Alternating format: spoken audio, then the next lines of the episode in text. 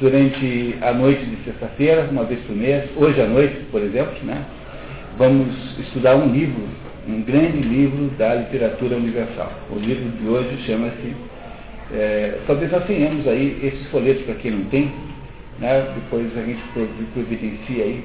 Essa, é, o livro de hoje chama-se Fedra, de Jean Racine, uma, aliás, não deixa de ser uma prova do, da manhã, o, a, o livro da noite é uma prova do nosso curso de manhã, porque o, o Fedra é, um, é uma, uma, peça de teatro ao estilo grego, ao estilo clássico, feita por Jean Racine no século XVII, como se fosse um grego escrevendo uma peça de teatro.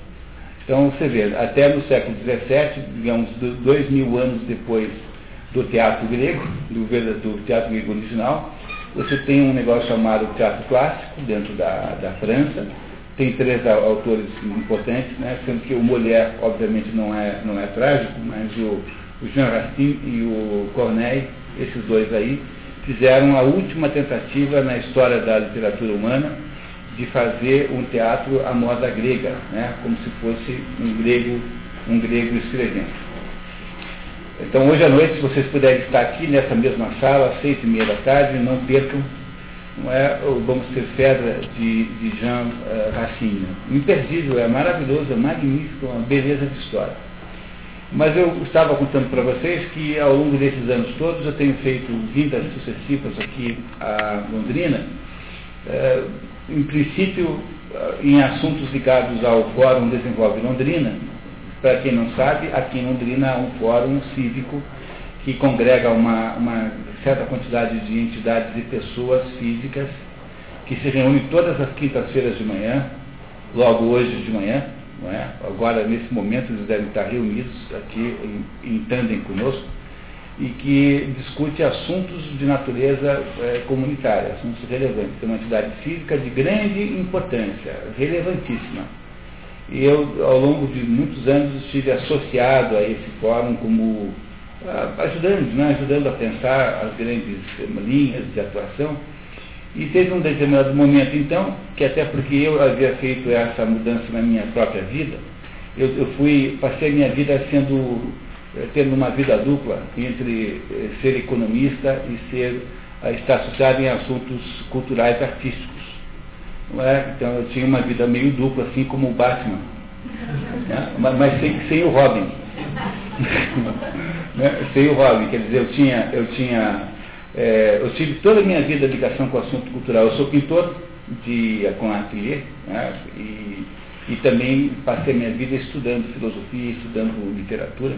E até que num dado momento da minha vida eu imaginei que talvez fosse a hora de concentrar mais nessa área porque afinal né, a vida é bem curta e, e, vai chegando aquela perspectiva do juízo final e você tem que chegar lá e dizer assim, olha, eu é, pelo menos fiz esse esforçozinho aqui. É como o Handel, né? Handel, perguntaram a Handel por que, que ele tinha feito a, um Messias, né? composto Messias, ele falou assim, olha, porque quando chegar no dia do juízo final e começarem a me, a me apontar o dedo e falar barbaridades, todas as verdades, né? A meu respeito, eu vou pegar aquela partitura e vou dizer, ó.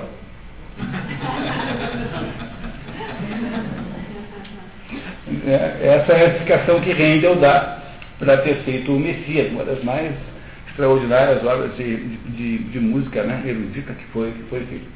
Então, como eu estava também, de certo modo, indo para assuntos culturais, ficando mais intenso em assuntos culturais e menos intenso em assuntos economísticos, digamos assim, economicistas, eu acabei também trazendo para é, os grupos, o meu grupo de relacionamento em Londrina essas coisas todas. Então, tanto é que em Londrina o programa de expedições pelo mundo da cultura já está no quarto ano. Nós, hoje à noite, vamos fazer, eu acho que é o livro número 35, 36, o que é um feito, né? Na verdade, o programa tem 120 livros. Dos 120 livros já foram feitos 92, se não me engano pela primeira vez. Né? E aqui, como nossos encontros são mensais e não são quinzenais, o nosso, a nossa velocidade é menor. Mas, enfim, a partir então do programa de expedições pelo mundo da cultura, o que foi acontecendo é que é, outros programas de natureza cultural foram também aparecendo aqui. E o, um, um, entre eles há um programa de leitura de Platão, que é feito com um grupo de, de interessados, que, que, trabalha sempre comigo na, na, nessa mesma semana que eu venho, na quinta-feira, na quarta-feira à tarde, tivemos a reunião ontem, e nós então estudamos lá toda quarta-feira um determinado diálogo. Ontem estudamos Fedro, e hoje à noite vamos ver Pedra. Né? Não, apesar da coincidência, não são parentes. Né? Pedro e a Pedra são pessoas diferentes. Né? Mas, o, mas nós já temos aí, já lemos aí esse ano, acho alguma coisa como sete ou oito diálogos platônicos, o que é também uma coisa de grande mérito para os seus participantes. Temos várias pessoas aqui presentes que participam desse, desse, dessa atividade. E aí, a, a, conversando com a diretoria da CIL sobre uma outra atividade que nós estamos fazendo aqui, que era de leitura de um, de um livro do começo ao fim, o Marcelo Casa, que é presidente da, da CIL, ele é, sugeriu que a gente fizesse uma coisa diferente para aproveitar esses meses aí que faltam até o fim do ano, né? esses cinco encontros que nós teremos, incluindo com o de hoje, que se não seria uma coisa boa dar uma arrumada na cabeça geral, porque uh, todo mundo está o tempo todo soterrado de referências históricas, referências culturais, referências literárias, enfim, tudo isso vai mais ou menos gerando uma, uma, uma grande salada de frutas na mente da, de, todo mundo. E se não seria uma boa oportunidade agora que nós pudéssemos pegar e organizar um pouquinho a nossa cabeça, olhando então é, mais organizadamente para a sequência de fatos históricos culturais que determinaram a nossa existência moderna. Quer dizer, como é que nós viemos parar aqui onde nós estamos agora? Essa é a pergunta central. Por que é que o mundo ocidental, e aí é preciso saber que não é, não é possível lidar com outro mundo que não o mundo ocidental, porque o mundo oriental ainda é muito misterioso. Não é? Ele, além de ser muito misterioso, ele não é, é compacto com o mundo ocidental. Você pega a Europa, pega o Oriente Médio, a Europa e a América, tudo isso tem uma unidade. Mas quando você pega a China e o Japão, são sociedades completamente diferentes, não, não são incomparáveis. Não dá para a gente botar os dois no mesmo lugar, no mesmo, no mesmo saco de modo nenhum. Você pega a Índia, é um mundo completamente diferente do mundo chinês, do mundo japonês. É difícil fazer essa análise, digamos assim, abrangente para o mundo oriental. O mundo oriental é muito complexo e nós aqui não temos a menor ideia de como ele funciona. Tem mais esse problema. Achamos que sabemos. Tirando um ou outro orientalista de primeiríssima qualidade, como René Guénon, você não tem nem mesmo aqui gente que compreenda como funciona a mente do lado de lá. Até queria lembrá-los que o René Guénon, é, no tempo em que a universidade era mais inteligente do que era hoje, mesmo na França, houve um momento na história da universidade em que para você obter o título de doutor não precisava fazer tese. Você escrevia um livro. Aí você aparecia na universidade e dizia, olha, eu queria apresentar esse livro aqui como candidato a um doutorado. A universidade reunia uma banca de verdade, não essa banca fria de mentira que tem hoje, né? que é só para provar o, o caboclo, né? A banca hoje é de mentira, né? Tudo, tudo falso. Ninguém, você conhece alguém que não passou no, no, no, no, exame final? Né? Alguém conhece alguém que não conseguiu passar? Né? Impossível, impossível, porque o orientador está mancomunado com a banca para aprovar, tudo combinado. Né? Pois na, houve uma época que não era assim. Então o sujeito apresentava, chegava com um livro, era feita uma banca de professores lá, eh, e ele defendia o livro como um advogado de defesa defende um réu. Eh, e a banca fazia toda a questão de colocá-lo em cheque de verdade, quer dizer, era para sair dali alguma verdade, alguma honestidade, né? alguma coisa real. E aí, quando, quando passava, passava, e aquele, aquele, o autor daquele livro transformava-se em doutor. Recebia o título da Universidade da Sorbonne, por exemplo, na França. Né? Pois o René Guénon... Pois não. O, o, o René Guénon, o René Guénon fez uma escreveu um livro chamado La Metaphysique a Metafísica Oriental, tentando explicar para o, o mundo intelectual francês, e isso, olha, eu vou aqui chutar a data, 31, 32, por aí. é, tentou explicar isso para o mundo, digamos, intelectual francês, como funcionava ah, o próprio conceito de religião do Oriente, porque as religiões do Oriente não são como a nossa religião aqui judaico-cristã. É, eles não são, não, não são nem religiões no sentido estrito da palavra, são, na verdade, metafísicas. É muito diferente do nosso conceito de religião. Aliás, ensina o próprio René Guénon que religião, rigorosamente falando, só tem três. São as três religiões abraâmicas pela ordem, o judaísmo, depois o cristianismo, depois o islamismo. O resto não é religião no sentido estrito da palavra, é a religião no sentido lato da palavra. É? E, o, e o René Guénon, então, não só não obteve o título, como descobriu, né, a duras penas, que ninguém tinha a menor ideia do que era o Oriente dentro da comunidade intelectual francesa na década de 30, o que é uma vergonha, né? Porque afinal era, digamos, um dos, dos maiores, ainda é, né, um dos maiores centros de intelectualidade do mundo. É por isso que nós não vamos aqui lidar com nada do Oriente, porque o Oriente está muito distante de nós. O Oriente não só está muito distante de nós, como nos influencia pouco. Se ele tem alguma influência, é muito moderna, é uma influência contracultural. Quer dizer, a influência do mundo do Oriente sobre o Ocidente está nesses modismos contraculturais da década de 60, 50 e 70, que é essa coisa de você ficar aí achando, batendo um bumbo na rua e cantando a música do Hare Krishna. Né? Quer dizer, são todas. Esse, esse Hare Krishna é, por sua vez, um modismo lá na própria. Nem sei onde ver isso, certamente não é da Índia.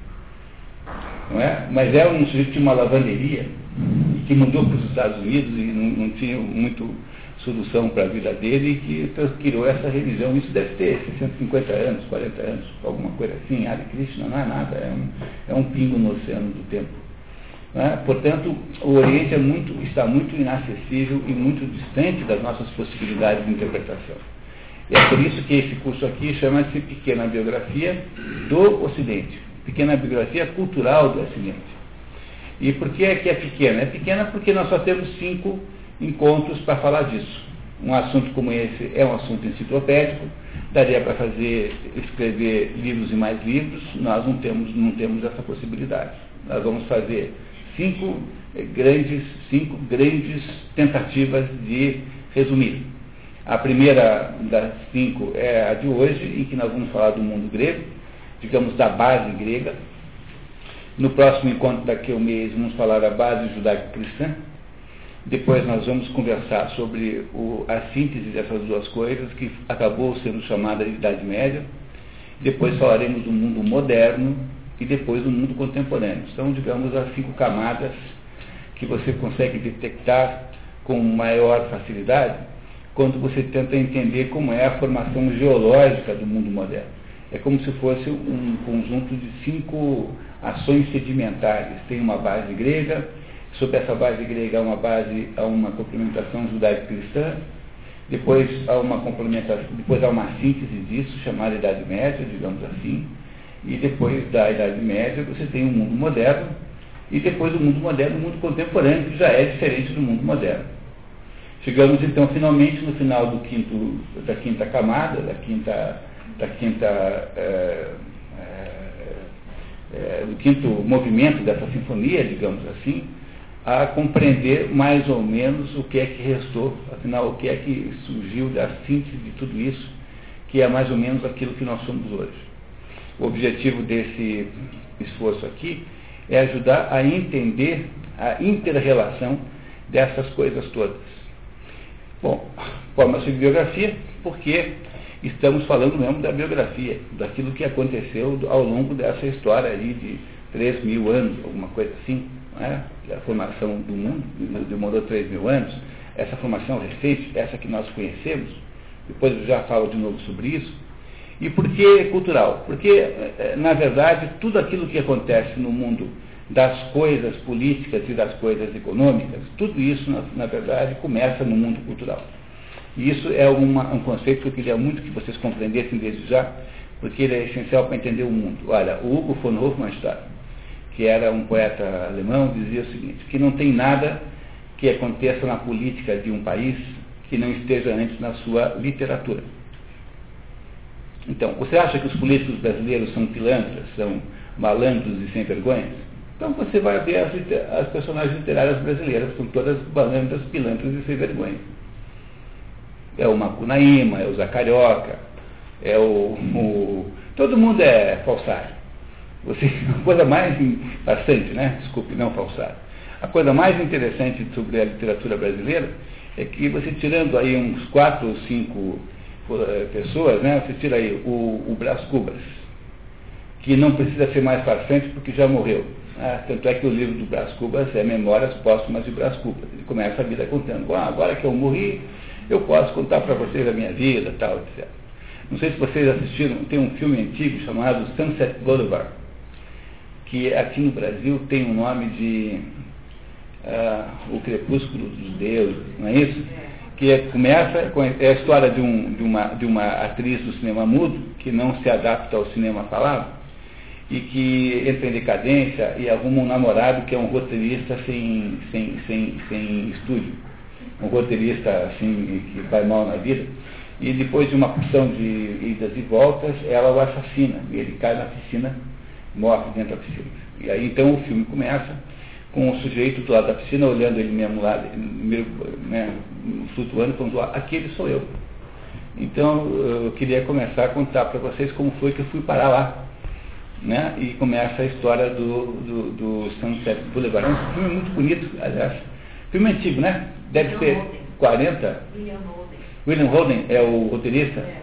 Quem é que faz a, a personagem da. Ela Glória Ah lá. Quem? Glória Swanson. Glória Swanson. Ah, tá certo. Então, o, a, às vezes a, a personagem literária só consegue ser sincera quando ela está em condições pessoais de sinceridade, né? que é o caso do Brás Cubas, que é o outro que morreu. Outro sujeito sincero é o Paulo Honório, do, do São Bernardo, né? Graciliano Ramos. Né? O Paulo Honório, ele, ele, ele se deu mal na vida, tão, mas tão mal. Quer dizer, ele, a mulher morreu por culpa dele. Ele perdeu a fazenda por culpa dele. Os amigos o abandonaram por culpa dele cachorro acho que se suicidou.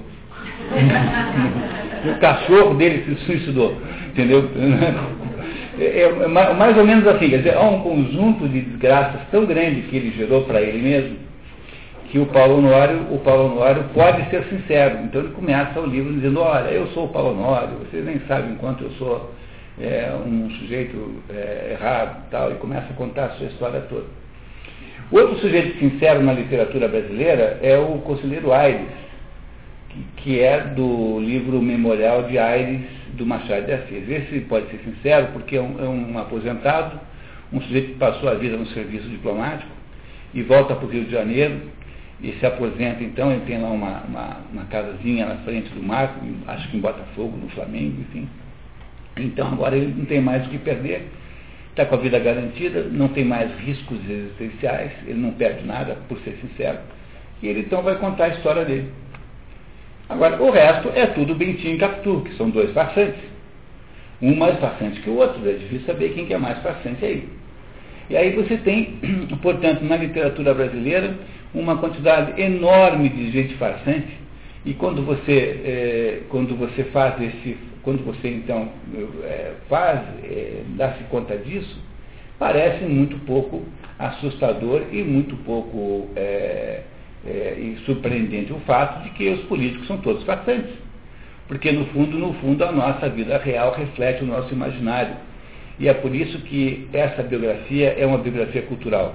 Porque se eu viesse aqui falar de biografia econômica, como faria alguém como Toynbee, por exemplo, o historiador inglês chamado Toynbee, isso me parece altamente eh, secundário e, para não dizer, digamos, eh, até desviante da verdadeira compreensão das coisas, porque imaginar que se possa explicar o Brasil pelo ciclo da cana-de-açúcar, pelo ciclo do pau-brasil, pelo ciclo do café, ah, tenha paciência. Como é que eu explico o Belinati, por exemplo, pelo ciclo, do café? Será que ele tomou muito café? Ou tomou pouco café? Deve ser alguma coisa dessa natureza a explicação, né? Como é que eu explico o Roberto Requião pelo ciclo da erva mate? Bebeu demais? bebeu muito pouco, né? Veja, eu posso tentar explicar ao Roberto Riquelme pelas psicopatologias clássicas dos livros de psiquiatria, né? mas eu não consigo explicar ao Roberto Riquelme pelo, pelo ciclo do café, o cano de açúcar. Vocês entenderam que não dá para fazer isso? Que não dá para você ficar pegando assuntos econômicos, tentando explicar o mundo por eles. E quem está falando para vocês isso é um sujeito também economista. Portanto, compreendam que, o quanto isso é sincero que eu estou dizendo para vocês. Não é? Porque, na verdade, tudo aquilo que acontece no mundo econômico é sempre reflexo de alguma coisa que não está nele próprio. Não é? Essa é uma regra muito importante. Por exemplo, pega o capitalismo. O capitalismo funciona? O capitalismo funciona. Mas funciona por quê? É porque existem coisas que fazem o capitalismo funcionar que nunca estão no próprio capitalismo. É, então, o Adam Smith, por exemplo, que é considerado um teórico do capitalismo, escreveu dois livros. Um que todo mundo lê, chamado A Riqueza das Nações, e o livro que todo mundo devia ler, que chama-se O Tratado dos Sentimentos Morais. E é no Tratado dos Sentimentos Morais, ou melhor, Teoria dos Sentimentos Morais, que Adam Smith explica o capitalismo. Explica assim, olha, o capitalismo funciona porque alguma coisa que o antecedeu, que é, por exemplo, respeito aos contratos, foi estabelecido no âmbito moral, antes de haver uma dimensão econômica propriamente dita. Havia uma dimensão moral, mas a dimensão moral, ela mesma não está no próprio capitalismo. Ela está em alguma coisa fora do capitalismo. Portanto, o que eu quero com isso dizer, eu estou apenas defendendo aqui ah, o título que nós optamos uh, usar aqui para esse nosso nosso programa de cinco encontros, dizendo que a biografia cultural ela é mais importante que qualquer outra coisa para explicar o mundo. Não é? É, da, é do, dos, do, do, dos elementos culturais, ou seja, elementos morais, elementos religiosos, elementos de natureza imaginária, é que nasce a possibilidade das outras coisas existirem.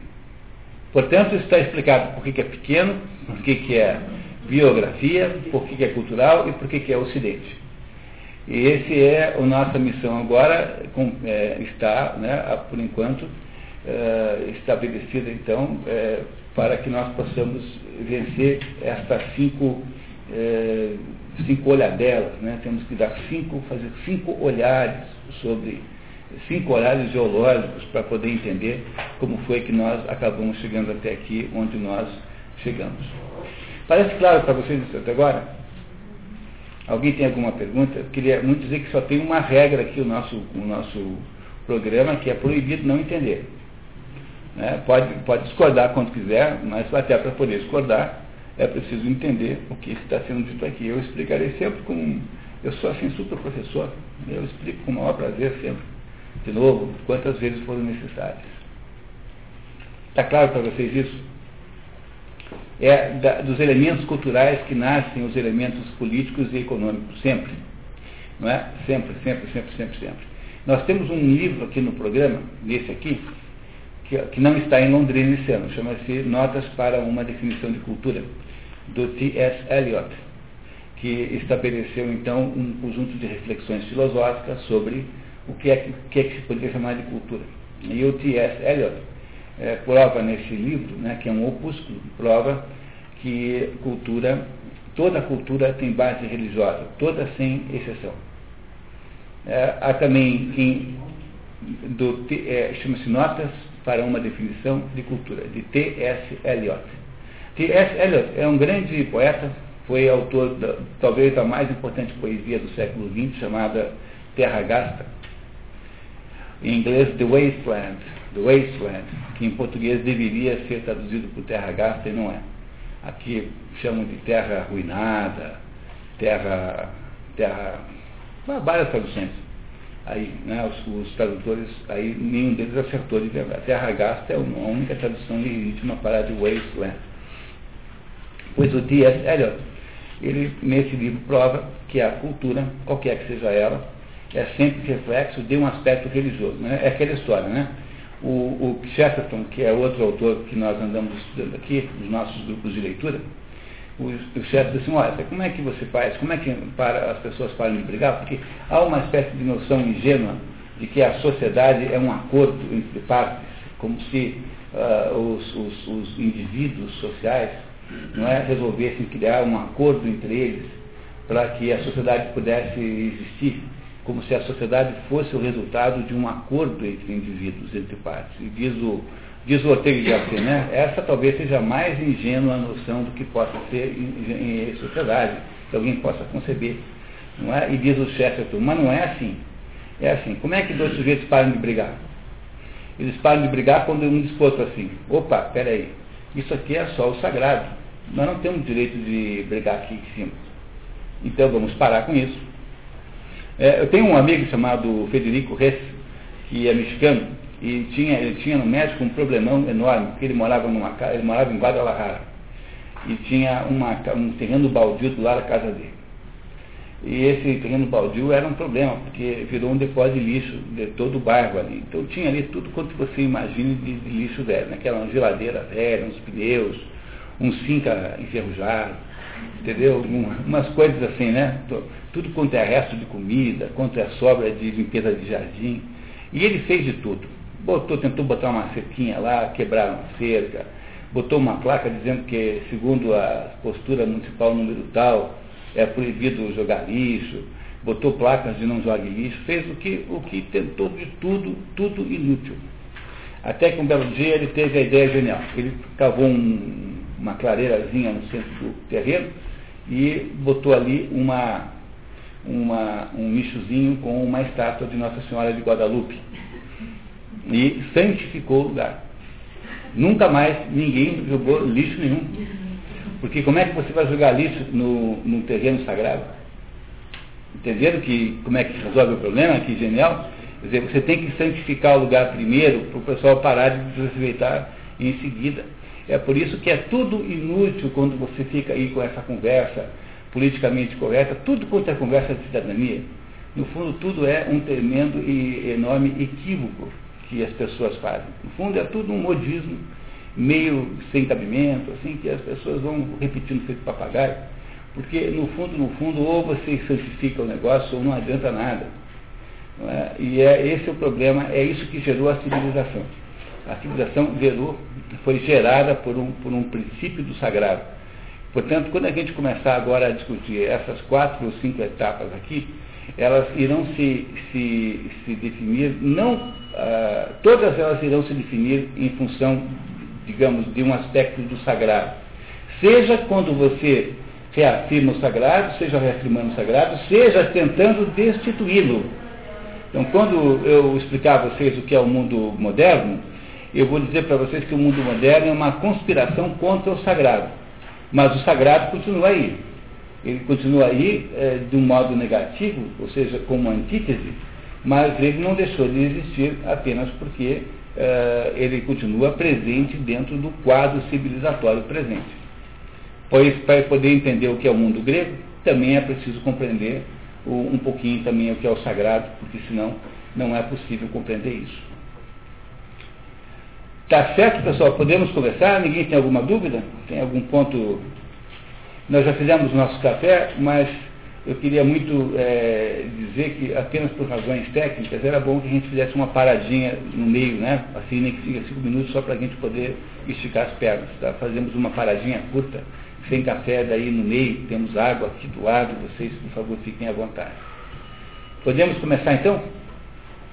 A primeira das grandes é, camadas geológicas que foi, que foi estendida no, nossa, no nosso mundo ocidental, para gerar isso que nós chamamos de mundo ocidental, chama-se é, mundo grego, cultura grega, cosmovisão grega. E isso é uma espécie de milagre, né? Porque, veja, é um, trata-se de uma, de uma região muito pequena do mundo. Não é? o, o mundo grego é composto por um conjunto de ilhas muito pequenas. Dentre estas, nestas ilhas havia, então, uma, uma, uma miríade de pequenas cidades, sendo que a maior de todas foi Atenas, e é com Atenas, mais ou menos, que nós identificamos a própria cultura grega, embora é claro que isso seja uma simplificação, porque a cultura grega ela é maior do que Atenas, mas ela é, Atenas é como se fosse uma espécie de sol, né? um sol iluminando o Mediterrâneo, Atenas, né? Atenas especificamente é um sol iluminando o Mediterrâneo todo. Pois essa gente pequenininha, esse pequeno povo, Mais ou menos como aconteceu com os judeus, né, que é outro pequeno povo. É, de acordo com esse mapa que, que, eu, que eu estou, ah, que nós desenhamos para montar o nosso próprio curso, dois pequeníssimos povos, o povo ateniense, o povo grego, né, por, e por, é, digamos, por extensão, né, e o, o, o povo grego, por extensão, e o povo judeu, esses dois povos minúsculos produziram então as bases de tudo que nós temos mais ou menos hoje é, que sustenta a nossa civilização ocidental. Não é uma coisa notável que isso tenha acontecido? Não foram impérios gigantescos que fizeram isso? Claro, os impérios ajudaram. É, o Império Romano foi uma, uma extraordinária, um, extraordinário vetor de, de, distribuição da cultura grega. Quando o, os, os povos entram em conflito e há uma conquista, é, o normal é que o povo vencedor é, transponha para o povo vencido os seus valores culturais. Essa é a razão pela qual é um pouquinho de, é de certa maneira um pouco romântico você imaginar que se possa preservar no Brasil, por exemplo, culturas indígenas incólumes, é, completamente dissociadas do mundo, do mundo, digamos, do resto do mundo. Isso não é de fato possível. Não é possível porque eles perderam. Esse é o fato, né? E, e não é possível porque, afinal, a, a, força da cultura vencedora é muito maior do que a força da cultura vencida. Então, o que você pode, no máximo, imaginar que os índios preservem a sua própria cultura, do meio do jeito que os alemães fazem, fazendo a, a festa do chope em outubro, né? do modo que fazem os italianos lá, que fazem lá uma festa lá do espaguete com, com sei lá, com o quê, com, com pepino uma vez por ano, onde com polenta, né? é mais ou menos assim. Agora, todas essas proposições de criar culturas indígenas separadas, distantes, no fundo são uma proposição de uma crueldade, mas uma, uma, uma crueldade de um tamanho que a gente nunca vai conseguir entender o tamanho disso. Porque é mais ou menos como criar o jardim zoológico de índio. É, você depois leva os suecos lá para tirarem fotografia daquele pessoal. Tá. Quando eu, toda vez que encontro um nordestino, não tenho menor, não tenho, não tenho nenhuma capacidade de distinguir aquele sujeito um índio. Quer dizer, aqueles nordestinos do interior do Nordeste e os índios brasileiros são muito parecidos, né? Você pega esses índios aí que são militantes, aí todos andam com a camisa do Corinthians, andam de, com uma roupa escrito fuck you, né? com uma camiseta. Eu não sei qual, qual, qual é o sentido que tem da gente ficar com esse purismo. É, é, muito estranho tudo isso. Vocês, me, me, de fato, vocês me desculpem, mas é muito estranho toda essa história. As culturas tendem a se, a se, a se mesclar umas com as outras. E alguma coisa passa de um lado para o outro, sempre tem é, mão dupla. Mas há uma, digamos, uma influência cultural muito maior da cultura vencedora. Não é isso? E é por isso, é por isso que a, a, vida, a vida de uma sociedade, quer dizer, a história de uma sociedade, é, no fundo, a história das culturas que foram se interligando ao longo da sua história, dessas culturas que foram se mutuamente se influenciando. Nós brasileiros, por exemplo, somos alguma coisa derivada da cultura romana. Não é? Quando os romanos ocuparam Portugal, digamos, pelo lado apenas português da nossa origem, né? quando os romanos, havia lá em Portugal uma cultura, havia os lusitanos, havia um povo de, de, de origem céltica, não é? E esse povo tinha lá uma liderança política, havia lá, portanto, um, havia lá uma, uma sociedade organizada, os romanos entraram lá, e o resultado disso é que, passado um certo tempo, nós falamos uma espécie de latim mal falado, cujo nome é português. Não é? Nós não somos o resultado. No meio teve os mouros, né? Pois é, os mouros depois, né? Muito depois. Porque o português já existia, os, os mouros são anos 600 para frente. Não é? Não é isso? Quer dizer, quando no ano 600, quando os mouros fazem a invasão ibérica, já existia em Portugal a consolidação total de uma cultura pós-romana, digamos assim. Né? Os, os, portugueses falavam uma língua portuguesa, que é uma variante do latim, tinham hábitos, eh, digamos, romanos, que haviam incorporado ao seu, seu, dia a dia, tudo isso já tinha sido modificado, não é, não é isso? Portanto, toda, toda, todo convívio entre sociedades é um convívio que produz necessariamente contaminação cultural. Não é possível. Olha, o, o, o Edson ali, eu, tá vendo? O nosso botão aqui da nossa camisa aqui, ó, essa é uma forma italiana de fazer botões de camisa. Colarinhos. Não precisaria ser assim, pode ser, poderia ser de outro jeito, mas isso foi inventado por algum alfaiate em Firenze. Né? E nós então estamos usando aqui sem saber que estamos fazendo isso. Todas as nossas modas, os nossos hábitos, tudo isso foi incorporado a nós pelo, pela contaminação cultural. É uma contaminação inevitável, não dá para fazer muito diferente disso, você é obrigado a aceitar que isso é assim. Portanto, não há culturas eh, livres, não há culturas puras. Todas as culturas, e quando eu estou falando da palavra cultura aqui, por favor entendam que a palavra cultura tem uma quantidade enorme de significados. E era bom, agora, antes da gente continuar conversando, que eu esclarecesse de uma vez qual é o sentido que se está usando a cultura aqui, para que não houvesse depois aí é, uma, uma equívoco. Né? Então vamos lá. O primeiro sentido da palavra cultura é um sentido tão amplo, tão amplo, que não dá para usar na prática. Cultura é tudo aquilo que a natureza não proveu. Cultura é desde o modo como você é, cozinha arroz, até o modo como você escova os dentes, até o modo como você é, é, é, penteia o cabelo, até o modo como você faz uma petição é, em juízo, como você lida com o sistema jurídico, o modo como você faz uma, uma manutenção de um, de, um, de um animal, tudo isso é cultura. Porque nada disso a natureza tinha inventado por você. Portanto, tudo aquilo que foi o homem que inventou, mesmo que sejam coisas de natureza tão cotidiana que quase passam despercebidas, tudo isso é cultura.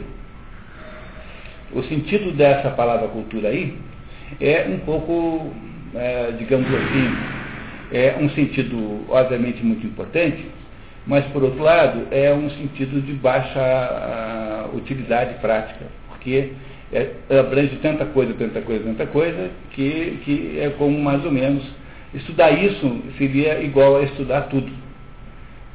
Uma ciência que estudasse essa cultura, não é? Quer dizer, a ciência que estudasse a civilização humana, é, seria uma ciência inviável, porque uma ciência precisa ter um objeto de estudo.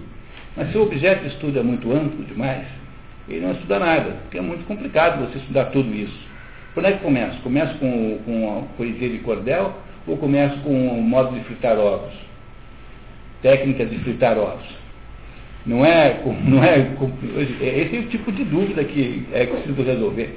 É muito difícil estudar esse assunto cultura se a definição que você deu para a palavra cultura tem essa amplitude toda de ser cultura ser tudo aquilo que eh, a natureza não providenciou e que o homem inventou. É tudo. Portanto, não dá para a gente conversar sobre cultura eh, nessa amplitude toda. O segundo sentido de cultura, que é aquele sentido que nós estamos usando aqui, né, nesse nosso curso de cinco, cinco encontros. É, cultura é um determinado conjunto é, de modos de ser de determinado povo. Essa definição tem sido muito é, modificada modernamente para incluir variantes, variantes regionais, por exemplo. Tem uma cultura do norte do Paraná e tem uma cultura de Curitiba e tem uma cultura do oeste. Ou seja, eu posso determinar, localizar num estado como o Paraná, que é um estado pequeno, né, o Paraná tem o quê? 200 mil quilômetros quadrados. Né, eu posso localizar num estado pequeno quatro ou cinco culturas diferentes. Não é? Mas muito mais longe você vai quando você diz para mim que existe alguma coisa como cultura, cultura punk, ou cultura hip hop. Bom, aí é claro que já, a gente já está entrando digamos, em determinadas áreas psicopatológicas graves. Né? Mas, mas né, porque, porque aquilo não tem nada de cultura nesse sentido, é apenas uma uh, modo de expressão de um certo grupo rebelado, enfim, o que for. Mas é, o segundo significado de cultura é esse, que cultura é um conjunto de idiosincrasias, digamos assim, de uma certa população. O modo de ser de um certo conjunto de pessoas. Então, há uma cultura latino-americana, da qual nós não fazemos parte, Vocês nunca verão a maior de todas as nossas defesas contra Hugo Chávez é que nunca nenhum brasileiro vai achar que ele é latino-americano. É, quer dizer, o Brasil tem uma incompatibilidade natural com os nossos vizinhos por causa da diferença de língua. É, nunca nenhum brasileiro se apresenta como latino-americano, nunca. Nós achamos que latino-americanos são eles que falam espanhol. Reparem nisso, é só fazer um pouquinho de pesquisa na sua própria vida. Ou seja, o Brasil não faz parte da mesma cultura desses povos, digamos, de, de língua espanhola que estão em volta de nós. O que é, sob um certo ponto de vista, uma benção, viu? Eu acho, às vezes, é, né, que é uma benção. Porque se não fosse assim, eu acho que o Roberto aqui, eu tinha posto já Hugo Chaves para dar aula nos colégios aqui, direto aqui, né? Alguém, né? Como, como ele, né? Bom, mas, enfim, o que eu queria que vocês compreendessem é que o sentido de cultura que se está usando aqui também é esse eh, que eu estou descrevendo, ou seja, o modo de ser de um certo povo. Né? O modo de um ser de um certo povo. Mas há um terceiro eh, sentido para a palavra cultura, que também está sendo usado aqui no nosso, no nosso, no nossos cinco encontros, e que é o, o sentido que está implícito dentro dessa expressão expedições pelo mundo da cultura, que é o nosso programa que acontece aqui hoje à noite. Né? O sentido de cultura, desse modo como está aqui, é que cultura é um conjunto de valores e conjunto de elementos. Uh, Para poder explicar esse sentido, nós temos que pedir ajuda para o Cícero. Cícero foi um filósofo romano e que dizia assim, olha, do mesmo modo que a gente cultiva a terra, do mesmo modo que a terra tem que ser mantida fértil pelo cultivo, pela, pelo manejo, por uma série de ações que, tão, que, tão, que permitem que a terra continue produtiva, nós também temos que cultivar o espírito. O nosso espírito também precisa ser cultivado da mesma maneira que nós cultivamos a terra. Portanto, esse terceiro sentido de cultura, como sendo a, o cultivamento, né, a cultura no sentido de cultivamento do espírito, é de autoria do filósofo romano Cícero. Logo, há três grandes explicações para a palavra cultura. A primeira, aquela ampla, a, a ampla definição, dizendo que cultura é tudo aquilo que o, que o homem fez, essa aí não, não dá para a gente usar aqui porque é muito ampla, né? não tem utilidade prática. A segunda é a ideia de que cultura é o modo de ser de uma certa sociedade. Então, por exemplo, quando nós vamos conversar aqui hoje sobre a Grécia, sobre o helenismo. Eu vou contar para vocês um modo de ser dessa sociedade chamada Grécia. E a terceira explicação, né, é a explicação, a terceira definição é que a cultura é o conjunto de saberes, um patrimônio é, de saberes que a humanidade tem e que é, por definição, por definição, universal.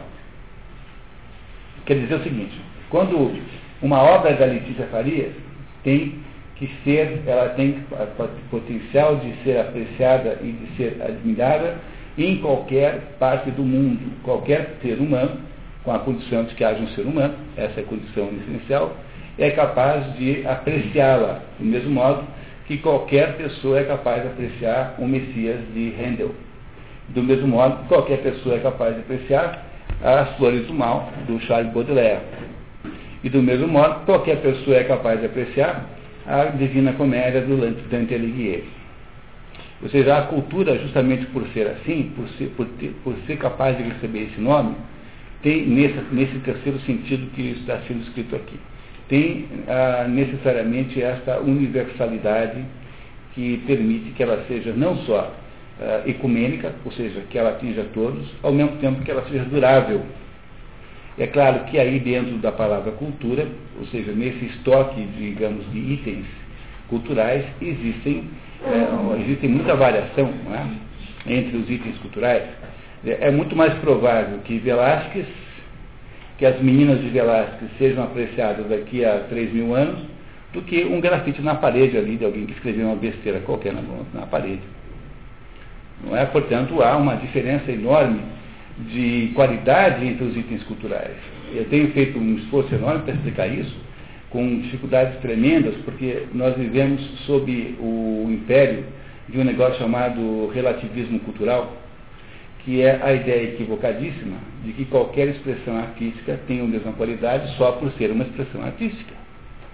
Agora, eh, pelo amor de Deus, quer dizer, uma, um quarteto de Beethoven, cordas vale mais do que todo o funk, toda a obra de funk que foi inventada no, no, no Brasil em toda a história. Dizer uma coisa dessa é uma coisa perigosíssima. Eu só digo para vocês isso porque eu confio que vocês sejam meus amigos e não estejam a ponto de me agredir. Mas a coisa mais difícil hoje em dia é você dizer tal coisa para qualquer grupo, porque é o relativismo cultural em que nós vivemos é, é, impõe que haja uma equiparação de, de, de bar ao tiririca.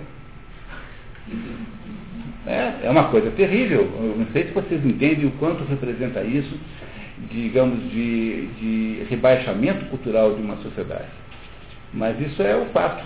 Você não consegue mais que as crianças aprendam os melhores parâmetros, os melhores valores. Você quer que as crianças cresçam? Fica essa conversa depois maluca de dizer que a indústria fonográfica deve ser composta de monstros, porque eles só vendem pagode e não sei mais o que, e mais funk, isso e aquilo. Eu, eu, eu acho que a indústria fonográfica é apenas uma indústria, um conjunto de firmas. O problema é que não está sabendo explicar para as crianças que tem uma diferença entre Beethoven e o Gera Samba. Pois o problema não é da indústria em si própria, não é? O problema está no próprio processo educacional que não, vai, não é capaz de fazer as diferenças óbvias entre aquilo que é de melhor e aquilo que é de pior.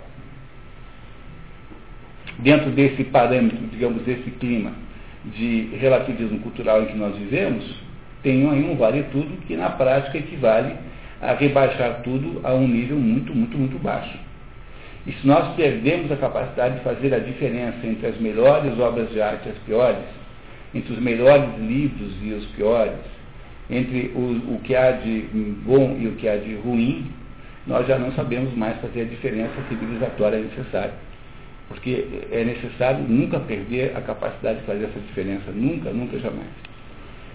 Claro que o mundo exigirá sempre alguma tolerância, pois tenhamos, Agora, é preciso preservar intacto determinados núcleos de preservação disso. Por exemplo, não é possível que Londrina não tenha uma orquestra sinfônica permanente. Isso é alguma coisa que Londrina não deveria aceitar nem como concepção, dizer, nem como proposta. Porque é preciso que exista em Londrina a manutenção de um núcleo, um grupo de pessoas com habilidade suficiente para tocar a, o Evangelho segundo São Mateus, de, de Johann Sebastian Bach.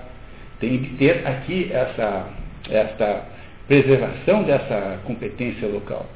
Não é possível que não exista em Londrina uma quantidade mínima de pessoas capazes de ler uma obra de arte complexa, uma, por exemplo, uma obra, a obra de Proust, e entender e ser capaz de conversar com outras pessoas sobre isso estes, estes, estes, digamos, essas reservas de qualificação artística, ou seja, a capacidade que tem uma sociedade de, de, exercer, de, de exercer esse diálogo universal com a grande obra de arte, é isso que garante a, a possibilidade civilizatória, né? Não é isso? Quando eu tenho dentro daquela sociedade pessoas, tenho instituições, eu tenho elementos que são capazes de manter a grande conversação. E o que é a grande conversação? É a conversa entre Bach, entre Miguel de Cervantes, é a conversa com Dante Alighieri, com Eurípides, a conversa com, com, o, com o que há de melhor no, de todas essas, eh, digamos, manifestações culturais. Tudo isso cria uma conversa e essa conversa é absolutamente imprescindível. O que faz uma sociedade ser culta é ser capaz de manter essa conversa. É, essas coisas são necessárias, obrigatórias. Não há modo de nós ficarmos sem elas. A não ser que a gente queira desistir da nossa civilização. Logo, como eu disse a vocês que a nossa civilização é o resultado de cinco camadas, né, essas cinco camadas aí conversam entre si. Há uma conversa dessas cinco camadas entre si. E essa conversa tem de ser compreendida pelas pessoas que estão aqui hoje, agora. Portanto, nenhuma tarefa social é mais importante do que a restauração urgente da verdadeira cultura. Porque enquanto a gente não restaurar urgentemente a verdadeira cultura, nós não temos anticorpos para lutar contra as pressões anticivilizatórias, que são crescentemente mais fortes. É, eu sempre costumo fazer o, o, o, a comparação com O Senhor dos Anéis, que é um dos livros mais geniais já escritos. Né? O Senhor dos Anéis talvez seja um livro literariamente um pouco equivocado, porque ele é excessivamente grande, não precisaria ter metade daquelas histórias. Né? Mas quem sou eu para criticar o homem, né? Mas seguramente é um livro de, de, que é difícil de ler, porque é um livro feito para adolescente. Né? Mas o, o, que, o que se está fazendo ali no Senhor dos Anéis é a preservação da possibilidade civilizatória. E ela, essa preservação depende do quê? Da destruição do anel. Aquele anel que o Sauron não pode, que não pode cair na mão do Sauron. É, esse anel é um, uma, uma entidade, digamos, é um, uma figura literária altamente simbólica. Pois o problema daquela gente lá é conseguir fazer esta restauração, quer dizer, é, é, é conseguir fazer a preservação da possibilidade da civilização continuar.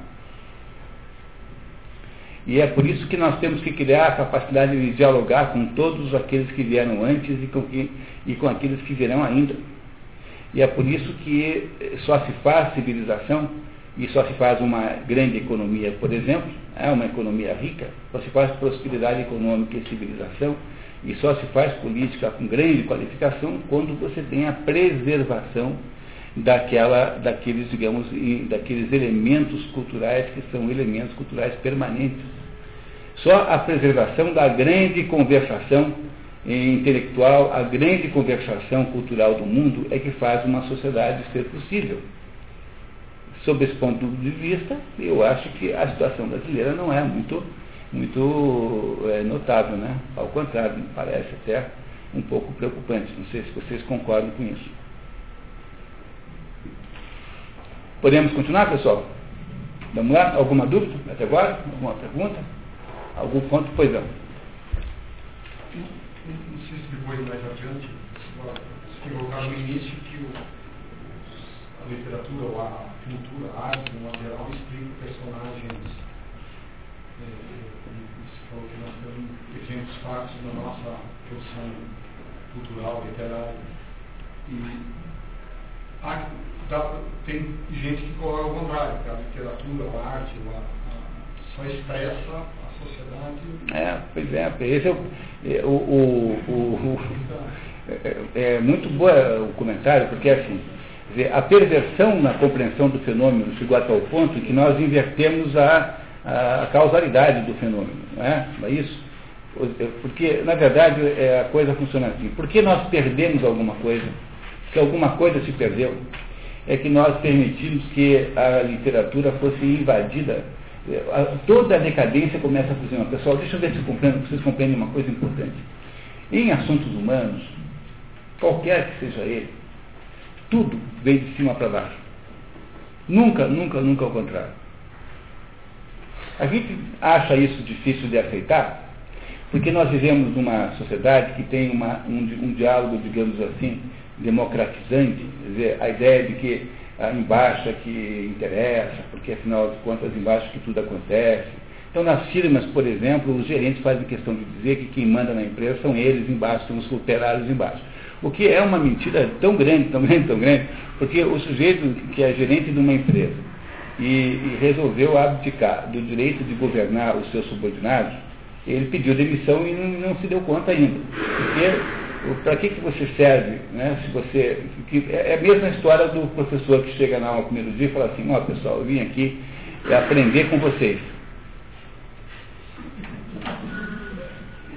Bom, eu se fosse aluno, dizia assim, então o senhor passe no caixa depois e nos pague, porque quem tem que pagar a aula somos, somos o senhor, né? Porque já que o senhor veio aqui aprender com a gente, quem tem que pagar a aula é você, né? Porque nós somos os professores, nós temos aqui, portanto, estamos na posição de receber e não de, de pagar.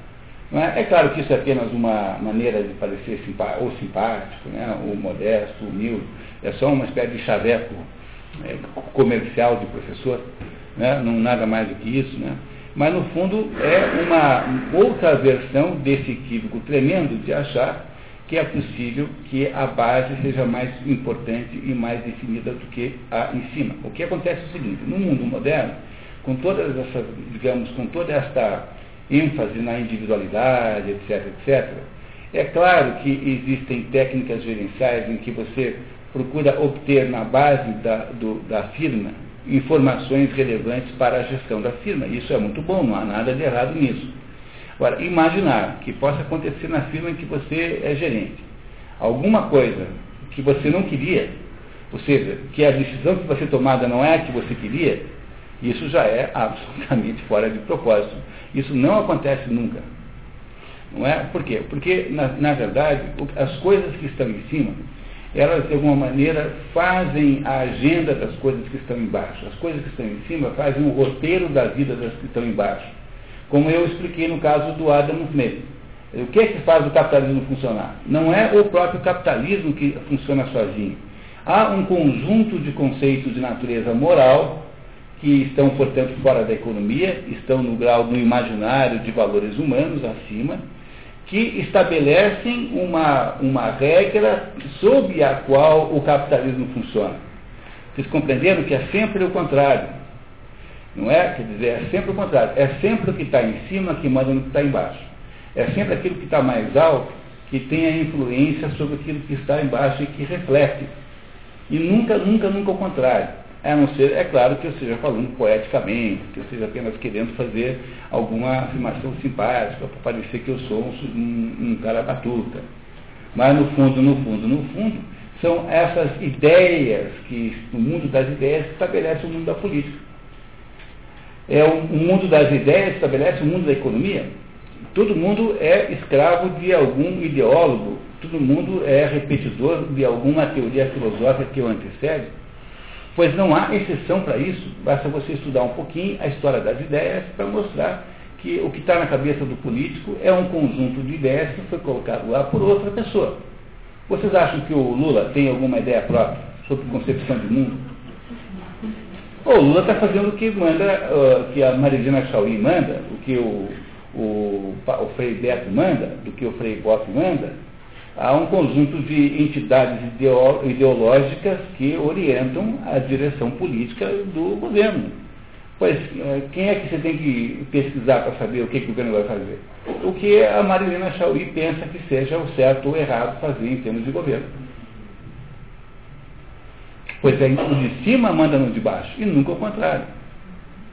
É por essa razão que você desenvolve a possibilidade da civilização quando você consegue produzir um conjunto de obras, um conjunto de contribuições em cima do padrão altíssimo. A partir desse conjunto, você terá um impacto civilizatório embaixo.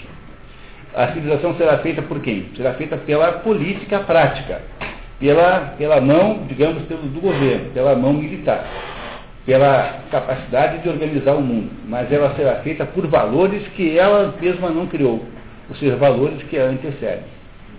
O que é, por exemplo, o que seria, como seria capaz de você compreender ah, o Império Árabe, por exemplo, sem o islamismo? Dava para entender aquilo? Quer dizer, veja, um grupo de guiadores de camelo, uns sujeitos empoeirados. Né? O que, que eram aqueles caras lá? Imagina, uns sujeitos todos empoeirados, né? guiadores de camelo, em 60 anos fazem um império que vai de Portugal até a Índia. Como é que você explica um fenômeno desse? Manda o Toynbee explicar isso. O Toynbee fica achando que é porque tudo tem que ter uma razão econômica, né? O Toynbee é um, é um historiador positivista, materialista. Ele vai tentar explicar isso como sendo algum fenômeno econômico. Então explica para mim como é que funciona economicamente uma explicação econômica para o mundo árabe. Como é possível compreender um império daquele tamanho que ficou 600, 700 anos mandando no mundo? Não é? a partir de, alguma, de, alguma, de algum dado econômico. Mas, meu Deus, são os guiadores de camelo. O que é que faz o Império Árabe? É o islamismo. O islamismo está em cima. Portanto, o islamismo gera um imaginário religioso e espiritual que produz um impacto sobre o mundo político, sobre o mundo imperial, sobre o mundo militar e o impacto sobre o mundo econômico. É sempre essa a, a, a sequência, é sempre essa direção, e nunca o contrário. Nunca, nunca, nunca, nunca. Não dá para fazer o contrário. Como é que se faz para o Brasil melhorar a política? Você teria que ter, no âmbito universitário, uma, uma, um colegiado de professores de nível altíssimo, que fossem capazes realmente de falar a verdade. Teria que ter, no âmbito jornalístico, a maior qualidade possível de formação jornalística, como já houve no Brasil. Né? Você abria o Estado de São Paulo na década de 60, tinha um suplemento literário que era quase um curso superior, que era uma maravilha. Como é que você faz para fazer essa miséria que nós vivemos hoje? Você coloca durante 50 anos professores, jornalistas, intelectuais marxistas para fazerem a cabeça do mundo para uma agenda eh, politicamente de esquerda. Como é que você acha que, que fizeram isso no Brasil? Assim, não é? Quem inventou essa maneira de agir foi um sujeito chamado Antônio Gramsci. Antônio Gramsci dizia assim, olha, esse negócio de partido político, tudo isso é besteira. Porque você ganha uma eleição e depois perde a outra. Aí ganha e depois perde. É besteira, né? não vamos chegar nunca a lugar nenhum. Não é? Porque é muito precário o processo eleitoral. Então, para que a gente não ficar nessa história de ganhar e perder, ganhar e perder, nós temos que fazer o quê? Ocupar todos os espaços ideológicos da sociedade. Como é que nós fazemos isso? Nós vamos transformar, fazer uma revolução cultural. A primeira coisa é a seguinte: todos os professores universitários, do ensino médio, do ensino primário, todos os jornalistas, os escritores, irão ter a mesma agenda ideológica e só falarão disso. Disso, disso, disso, disso, só disso. Na prática, a Internacional Socialista fazia isso, né? Pagava o Jorge Amado, que estava, na, por exemplo, estava na, na, na, folha de pagamento do Partido Comunista. Era pago pela Internacional Socialista para fazer o quê? Todo ano, então, o Partido Comunista eh, Russo, soviético, dizia assim, bom, esse ano vamos falar sobre exploração do trabalho infantil. Então, todos os intelectuais pagos pelo partido escreveriam livros é, livros de literatura, denunciando a exploração infantil. Os, os, os, pintores pagos pela Internacional Socialista fariam quadros com, né, com, com, com, imagens de crianças pedindo esmola. E todos os, os, músicos fariam, então, músicas com essa temática e assim por diante. Está vendo como é que você conquista o poder? Você primeiro tem que resolver o domínio dos aspectos culturais em cima. Quando você resolveu isso, ter eleição ou não ter eleição, tanto faz. Portanto, dentro do modelo gramsciano, não tem importância ganhar a eleição, porque eles ganham sempre, porque eles é que dominam o imaginário coletivo. E mesmo que tenha um partido que esteja oposto às ideias que eles têm, esse partido oposto será um partido submisso de alguma maneira, porque ele não domina os professores, a imprensa não domina nada. Ele sempre terá meios de ação muito limitados e sempre será facilmente derrotado, como foi o caso do Collor. Na hora que eles quiseram derrubar o Collor, o que, que fizeram? Na rua a juventude hitlerista do PT, que era sagorizada, e eles derrubaram o Collor com a maior facilidade do mundo. Não só derrubaram o Collor, como criaram o maior caso de síndrome de Estocolmo da história. Né? O Collor adora é, os, seus, os seus destruidores. Né? O Collor é um, é um apaixonado por aqueles que o destruíram. Não é, não é uma coisa, sempre de Estocolmo é um fenômeno que acontece com o sequestrado, que se apaixona pelo sequestrador. É, o sequestrado é, fica. Né, o Albílio Diniz, no Brasil, é síndrome de Estocolmo. O Washington Oliveira também. Então, o Albílio Diniz acha, por exemplo, que tem que ajudar os sequestradores que o sequestraram. Chama-se síndrome de Estocolmo, esse fenômeno psicológico. É, o sujeito está tão subordinado àquele ato de violência que ele até se submete voluntariamente a ele. Compreendendo como é que você faz para tomar um poder? Aí diz o Antônio Gramsci assim, quando todo clube de bairro, como toda sociedade coral, quando todo, quando todo grupo de escoteiros for comunista, então a sociedade organizada, que é o que é isso, essa expressão sociedade organizada, nada mais é do que isso é isso que eles querem dizer com sociedade organizada. Ela, ela mandará na sociedade, não é preciso mais ter eleição. Porque se todo grupo de escoteiro e todo grupo de canto coral é, é de esquerda, é, é, é de alguma maneira é, esquerdista, para que, que você precisa ganhar a eleição? Vocês estão entendendo como esse fenômeno é gravíssimo, como é importantíssimo? Você, para poder obter o poder definitivo, a longo prazo, você tem que conquistar o âmbito cultural, senão você não pega. Senão vira o colo, que ganha uma eleição e será em seguida perseguido implacavelmente. Não é o processo eleitoral que está em jogo, né? compreendendo que não é o processo cultural que está em jogo, não é o processo eleitoral que está em jogo sempre, mas é o processo cultural que é muito mais importante do que isso.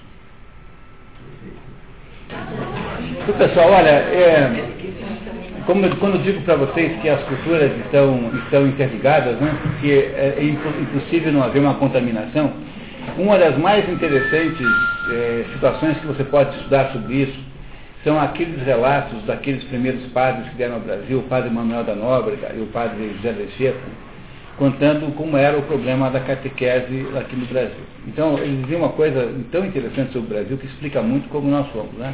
Diz assim, olha, não tem ninguém mais fácil catequizar no mundo do que índio no Brasil. Você chega para os índios, reúne aquela turma ali, fala cinco minutos do cristianismo, e eles são todos cristãos. Viraram todos cristãos em cinco minutos. Todo mundo diz que concorda. Tá. Bom, você volta ali uma semana e todo mundo esqueceu tudo. Sempre continuam fazendo lá, comendo os vizinhos. Né, né, continuam né, comendo no sentido de churrasco, né, churrasqueando, churrasqueando os vizinhos. Uma semana depois de você transformá-los todos em cristãos, eles já estão completamente recuperados na sua, né, na sua origem. É, é, muito complicado isso, viu, pessoal? Olha, eu queria dizer para vocês que é uma coisa complicadíssima. Eu, eu, às vezes eu ouço falar no Brasil, quando alguém faz acusações à igreja, dizendo que a igreja gostaria que todo mundo fosse ignorante para poder dominar melhor. Eu, eu acho isso a coisa mais injusta da face da terra. Porque se teve alguém no, no Brasil que fez alguma educação, considerando é, todos, né, comparativamente a todos, né, foram os padres. Quando os padres ainda eram católicos, né, o que não é mais o caso hoje em dia, né, mas quando os padres eram católicos, eles educavam de verdade, sabe? Educavam de verdade, de verdade, de verdade. Eu que sou, tenho origem no colégio marista, aí há, há uns anos aí a minha filha, que agora já estava na universidade, né, se formou no colégio marista onde eu estudei, né? E aí eu fui naquela festa que tem no final do. na formatura né, do, do grupo, né? E o irmão marista é, que era diretor do colégio, resolveu fazer um discurso assim, olha, eu queria aproveitar que estamos todos aqui reunidos para dizer que eu acabo de ler um livro espetacular, que eu queria muito conversar com vocês sobre esse livro. E aí, e aí começou a falar do livro, né? E eu fiquei imaginando assim, né? Será que é Santo Anselmo? Será que é, será que é São Tomás?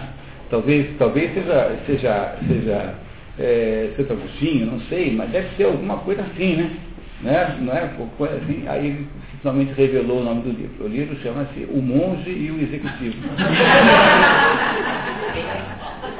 Aí, a hora que eu ouvi aquilo, eu percebi realmente que não tinha mais solução. Aquilo já tínhamos perdido o, completamente o rumo da história, porque na hora em que os maiores educadores ah, começam a transformar a educação numa espécie de modismo, de ver aluno como cliente, Quer dizer, se, se o aluno virou cliente, então agora você está preso nesse conceito de cliente, não se, não se ensina mais nada, porque o, ensina só aquilo que o cliente quer aprender. É? Então virou um troço assim, sei lá o que, que é isso, aula de funk, sei lá do que é. Não sei o que, que deve ser, mas alguma coisa deve, deve ser isso. Quem é que vai ficar mostrando Velázquez para essas crianças? Quem é que vai mostrar para essas crianças a beleza da, da, da, da, do Evangelho segundo São Mateus de Bach, quem é que vai botar a segunda sinfonia de Mahler para tocar? Quem é que vai mostrar a beleza do, da Divina Comédia? Quem é que vai fazer isso? Na hora que não tivermos mais quem faça isso, estamos realmente acabados. Mas agora indo diretamente para o assunto grego, porque ele é longo, o, vocês receberam aí uma folha, eu queria muito que vocês olhassem para ela, O que, que é essa folha aqui? Ó? Essa folha aqui é um negócio de uma utilidade tremenda para quem está estudando é, comigo, né? porque o tempo todo aparecem aí referências, referências culturais gregas. Por exemplo, hoje à noite nós vamos ler uma peça de teatro escrita por Jean Racine no século XVI, ou XVII, por aí, e que fala de uma personagem grega chamada Fedra. Fedra não tem nada a ver com o Fedro, que é aquela personagem do diálogo platônico que nós estudamos ontem de tarde. Né? Aliás, quem quiser entrar no curso de Platão, é a possibilidade, basta que vocês deem conversa com o Carlos, que está ali. Carlos, levante a sua mão, por favor. Carlos, então, é coordenador do curso e ele, e ele uh, faz aí a inscrição. Pois a Fedra é uma personagem literária grega, uma personagem mitológica, que, que, que, veja, que está ainda na moda dois mil anos depois de ter sido inventada pela primeira vez, provavelmente. Não é? Daí você tem uma ideia da força e do poder que tem os assuntos culturais gregos. Né? Ou seja, quando eu digo para vocês que ele é um, um processo de sedimentação geológica, eu estou querendo deixar claro que é isso mesmo, é assim, você vai, você não perde nada, você vai simplesmente adicionando, né, mais alguma coisa em cima. Então, apenas para confirmar a ideia de que o que está uh, na cultura estará depois na política e depois na, na, na, na economia, é que esse quadro aí nos dá uma ideia mais ou menos da cronologia dos assuntos culturais gregos. Não é? Então, quando eu estou lidando com personagens gregas e com assuntos gregos, uma coisa muito importante para arrumar nossa cabeça é olhar para esse, esse cronograma que está aqui. Não é? Todas as, as obras, digamos, clássicas gregas relevantes estão todas aqui é, escritas nessa, nesse esquema que vocês receberam aí. Não é? Então essas obras estão aí dispostas pela sua ordem é, histórica. Não pela ordem histórica da escritura do livro. Compreenderam isso? Que não é essa a ordem histórica. A ordem histórica aqui é o seguinte: nós temos que entender que Hércules é uma personagem grega cujo tempo ficcional, quer dizer, o tempo em que ele existiu ficcionalmente, é anterior à Guerra de. Vocês compreendem isso? Porque o problema todo é que a gente nunca sabe, afinal de contas, do que, a gente está falando. É? Então, para poder entender sequencialmente ah, os conceitos da, da, da, da, cultura grega, que é essa que nós precisamos saber ah, hoje aqui, entender uh, o seu significado, nós temos que ter uma ideia da sequência cronológica. Um dos grandes objetivos desse nosso curso novo aqui é justamente consertar a cabeça para ter uma um, ideia um pouco mais concreta da sequência das coisas. Não é? Porque, então, vamos tentar entender isso. Vamos começar bem de trás há uma dificuldade muito grande em entender a sequência cronológica do mundo, porque existe uma barreira natural, uma barreira histórica que nós não conseguimos ultrapassar. Essa barreira é do mais ou menos do ano 600 a.C. No ano, por volta do ano 600 a.C., houve uma quantidade tão surpreendente de fatos históricos importantíssimos que esse ano né, ele representa uma espécie de limite, uma espécie de separação entre o que veio antes, que nós mal conhecemos, e o que veio depois, que é aquilo que nós podíamos chamar de história verdadeira, história conhecida. Coisas que aconteceram por volta do ano 600 a.C., por exemplo, por volta de, né? Por volta de. No mundo judaico, o cativeiro da Babilônia. O cativeiro da Babilônia foi um negócio tão grave, mas tão grave, tão grave, que os judeus desaprenderam de falar hebraico. E tanto é que o hebraico é, permaneceu apenas a língua do, do rabinato. Só os rabinos sabiam falar hebraico, o judeu comum não sabia. Tanto é que no tempo de Jesus Cristo, os judeus não falavam hebraico. Jesus Cristo não falava hebraico, falava aramaico. É, não é isso? E o hebraico só voltou a ser língua é, de, de, dos judeus com o Estado de Israel em 48. Antes disso, não. O hebraico sumiu. Tanto é que quando tiveram que reconstituir o hebraico, tiveram que usar a, uma, a estrutura do árabe para poder reconstituir o hebraico, porque o hebraico em si próprio havia quase se perdido. Era uma língua que havia, estava em vias de desaparecimento. Por volta do ano 600 a.C., você tem o nascimento na Índia de Buda. que é o fundador de uma religião muito importante chamada budismo, e que é dessa época mais ou menos. Por volta do ano 600 a.C., você tem, digamos, a fundação, a, a possível fundação de Roma. Roma, que depois iria, né, até, iria viver mil anos, né, até o ano 400 e pouco, né, Roma teve um percurso de mil anos. Pois lá pelos anos 600 começa a se formatar Roma, mais ou menos. Que tal? Em 600 a.C., há a divisão na China entre da religião chinesa em duas vertentes. A vertente esotérica com S, chamada taoísmo, e a, a vertente exotérica com X, chamada confucionismo. Essa divisão dá-se na China por volta do ano 600 a.C. Que tal? Bastariam essas as, esses exemplos para vocês terem uma ideia de quanto o mundo foi mais ou menos dividido em dois por volta do ano 600 a.C. O resultado prático disso é que não tem documento anterior, porque as construções eram todas de madeira, não havia, não havia arquitetura de, arquitetura de pedra. Tanto é que o templo de Jerusalém, o templo de Salomão, o primeiro templo, foi feito por um sujeito chamado Irã, que foi um arquiteto importado, porque eles não tinham lá, entre os judeus, os judeus não sabiam fazer prédios de pedra. Tiveram que chamar um arquiteto importado, chamado Irã, que para poder fazer isso. Né? Não havia competência técnica, judaica para fazer isso. É? Como os prédios eram todos de madeira, antes disso, as, as, digamos, os resquícios arqueológicos são muito tênues, ah, havia pouco uso da escrita, ah, de fato, nós sabemos quase nada do mundo antes do, do ano 600 a.C. A partir desse ano 600 começa a haver então uma estruturação do mundo, né? uma estruturação do mundo que, vai, que vai aí crescendo né, paulatinamente até chegar num mundo tal como nós temos hoje. Mas o processo, digamos assim, histórico, o tempo histórico começa por aí, menos 600 antes de Cristo. É, eu sempre digo isso apenas estabelecendo essa data, mostrando essa barreira né, como sendo uma barreira muito importante, mas existem uma porção de fatos históricos aí associados também aos gregos que aconteceram antes disso. Ninguém sabe de onde é que os gregos vieram. Sabe-se que é um povo que veio do norte, um povo que veio da região hiperbórica. Quando um grego fala em hiperbóreas, hiperbórea significa acima do, lá, acima do Bóreas. Bóreas é o nome de um deus, um deus que é um vento também. Não é? Dentro da mitologia grega há um deus Bóreas. Bóreas é também o nome de um vento, o deus Bóreas é um vento. E, ou seja, é um povo que veio do norte frio, essa é a, a, a, explicação histórica que se dá. E foi aos pouquinhos povoando o Mediterrâneo, né, criando, então, criando então uma cultura nova, naquele sentido número dois da palavra cultura.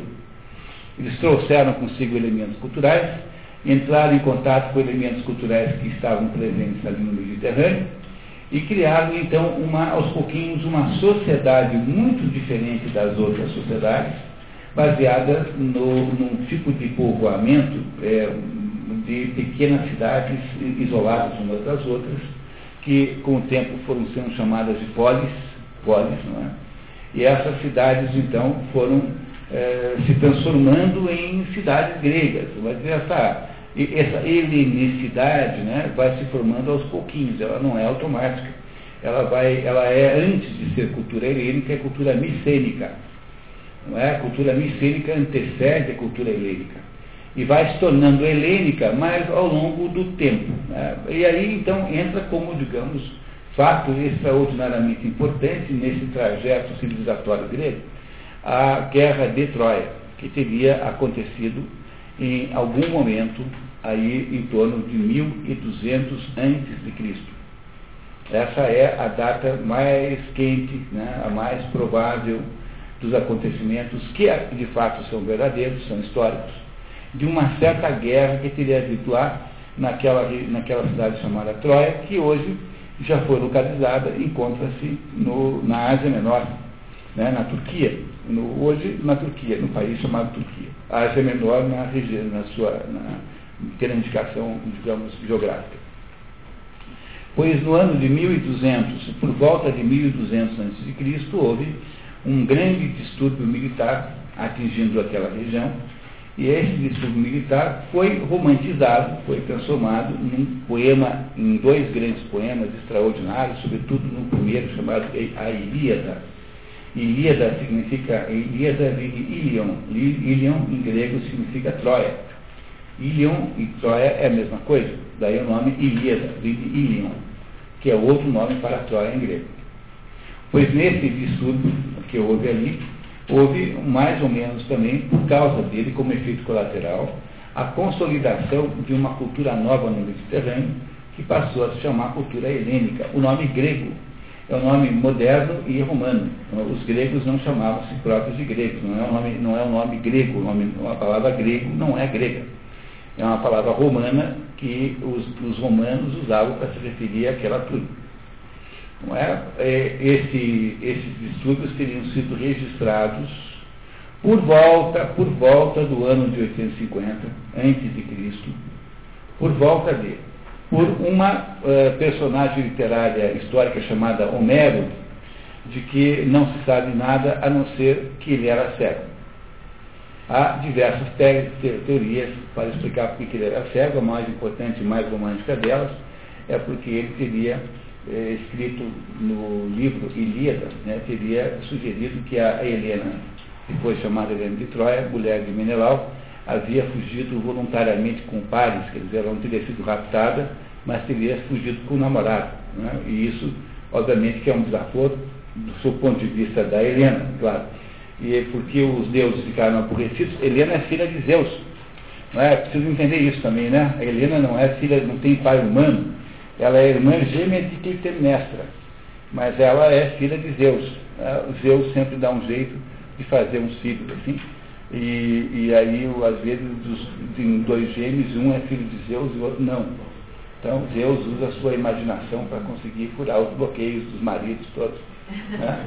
Não é isso? Nesse caso de Helena, ele fantasiou-se de cisne. E, a, e o cisne belíssimo passeando no lago, não é? e a mãe dela, Leda, né, viu aquele cisne, o cisne achou aquele bichinho muito bonitinho e tal, e quando viu, né, já não dava mais para fazer nada, e foi assim que nasceu uma das, das crianças, né, uma nasceu do próprio marido, e a outra nasceu do, do, de Zeus. Portanto, Helena, embora seja irmã gêmea de Clitemnestra, ela é, ela é, é meio divina, né? ela é meio, meio deusa ela não é 100% deusa, porque ela é filha de, de mãe humana. Não é? Portanto, ela tem uma divindade parcial apenas. E por que, então, os deuses teriam ficado aborrecidos com Homero? Porque ele teria contado esta história não muito edificante sobre Helena de Troia, porque não só ela fugiu com o amante, como largou a filha, chamada Hermione, a filha única que existia, largou a filha Hermione e levou também a prataria da casa para Troia. mais esse, detalhe sórdido que quase nunca é mencionado, né? né? A Helena teria levado a trataria da casa embora também. Então, para punir o Homero, né? É, faz, então, para punir o Homero, é, o, o, disse que os deuses o cegaram. O interessante é que quando ele, 30 anos depois, é, como é que nós sabemos quando foi compilada a Ilíada e Odisseia? Porque o Heródoto, que é um historiador um historiador grego, cuja biografia é muito conhecida, dizia que Homero teria existido 400 anos antes dele. Então, 400 anos antes de Homero dá 850, por aí mais ou menos, antes de Cristo. Ou seja, a guerra de Troia teria acontecido 1.200 anos antes de Cristo. Ah, ela gerou uma porção de histórias, todas de vinculação oral. Todo mundo falava daquela guerra. Ah, aquelas histórias todas eram contadas pelos cantadores da época, pelos rapsouros, pelos aedos, que eram, que eram poetas que cantavam ao mesmo tempo que recitavam. Não havia o recitador puro. E, esses, e essas histórias todas teriam sido compiladas por alguém chamado Homero, que não se sabe nada, de quem não se sabe nada, por volta de 850 a.C. Portanto, alguma coisa como 400, 350 anos depois dos acontecimentos. Alguns anos depois da compilação da Ilíada, houve a compilação da Odisseia, que é um livro mais ou menos associado ao primeiro, não é? que é, digamos, a continuação no sentido de que a Odisseia conta a volta para sua casa em Ítaca de um dos generais gregos envolvidos na guerra, um dos mais importantes, chamado Odisseus ou Ulisses, se você quiser usar a versão romana para o nome do homem. E é essa obra, pessoal, esse, esse, essa, esse conjunto dessas duas obras, que é a Ilíada e a Odisseia, que são responsáveis pela construção de todo o imaginário grego. E é a partir disso que nós vamos começar agora a nossa conversa sobre qual é o legado grego ao mundo ocidental. Portanto, vocês até agora não têm nenhuma dúvida muito grave, assim, né? Dúvidas há de, ter, há de haver muitas, né? Todo mundo tem dúvidas desse assunto. É? Mas alguma coisa que está um pouco confusa no que eu estou dizendo, ou está tudo mais ou menos claro? Podemos continuar?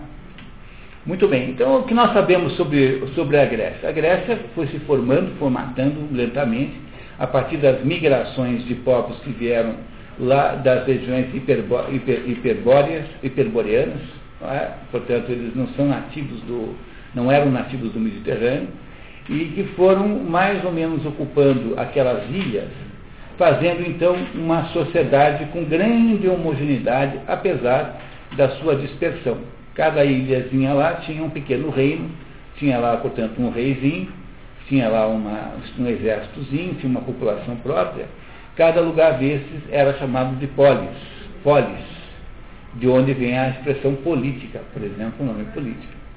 E a primeira grande explicação, quer dizer, a primeira grande obra que, re, que reflete esse conjunto humano, chama-se Ilíada, e depois, em seguida, alguma coisa como 30 anos de diferença, Odisseia, que são duas obras que narram o quê?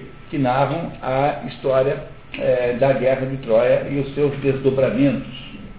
É? E os seus desdobramentos, acontecimentos que devem ter, é, de fato, acontecido aí pelo ano 1200 a.C.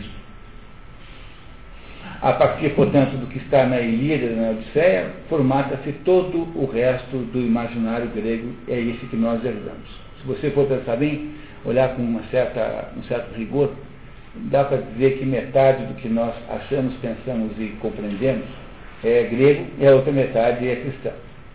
É? Portanto, isso que eu estou falando aqui para vocês tem uns 10% de, de coisas de outras origens. Tá? Mas é uma, uma, uma majoritária influência helênica no nosso modo de ver o mundo, no nosso modo de pensar. E como é que eu podia explicar para vocês como é que isso está explícito dentro dessas duas obras? Bom, então para poder explicar isso, é preciso explicar a vocês que o maior instrumento narrativo de todos os, os, meios de narração que o, o mundo grego le, legou ao mundo, o mais importante deles chama-se mitologia. E as pessoas têm uma dificuldade de entender o que é mitologia, porque mitologia é, de alguma maneira, religião. Mas, como a gente está acostumado com o conceito judaico-cristão de religião, a ideia de que tem um Deus criador que nos criou que nos, nos, nos criou porque gosta de nós, e que imagina que nós nos comportemos mais ou menos bem. Né? Esta ideia né, judaico-cristã de criação é profundamente estranha à mente grega. Não tem nenhum grego que imagine uma coisa dessa. O Platão, o Platão, em um ou outro livro, é, sobretudo num livro chamado, chamado Filebo, é, no, que nós já lemos, aliás, no nosso programa de Platão, né, o Platão, o Platão fala em demiurgo, né? Deus como demiurgo, como criador das coisas. Mas é um é muito muito uh, como se diz em francês, né? muito muito rapidamente ele considera isso, porque o conceito de Deus como entidade criadora do céu e da terra não é um conceito grego. Não é um conceito grego, é um conceito judaico-cristão. Portanto, os gregos não têm isso. Também, Platão tem um pouquinho. Aristóteles, então, chegou no final da sua magnífica obra, veja, a maior catedral filosófica que alguém já construiu, Aristóteles. Quando chega Aristóteles no fundo, no final, no livro mais importante de todos, que é Metafísica, Aristóteles conclui que Deus é necessariamente existente, que não é possível, logicamente, Deus não existir. Deus é uma necessidade lógica. Mas Deus não é o criador de tudo. Deus é aquilo para que as coisas todas tendem. Mas criador não. Veja, Aristóteles não conseguiu chegar à conclusão de que Deus pudesse ser o criador de todas as coisas. Porque essa é uma conclusão, digamos, uh, oposta, ou pelo menos contraditória, com o conjunto de outras uh, conclusões que a própria obra aristotélica produz. Portanto, não está na mente de um grego esta ideia de que Deus é o criador de todas as coisas. Deus, Deus para um grego, é um conceito muito diferente do nosso. É?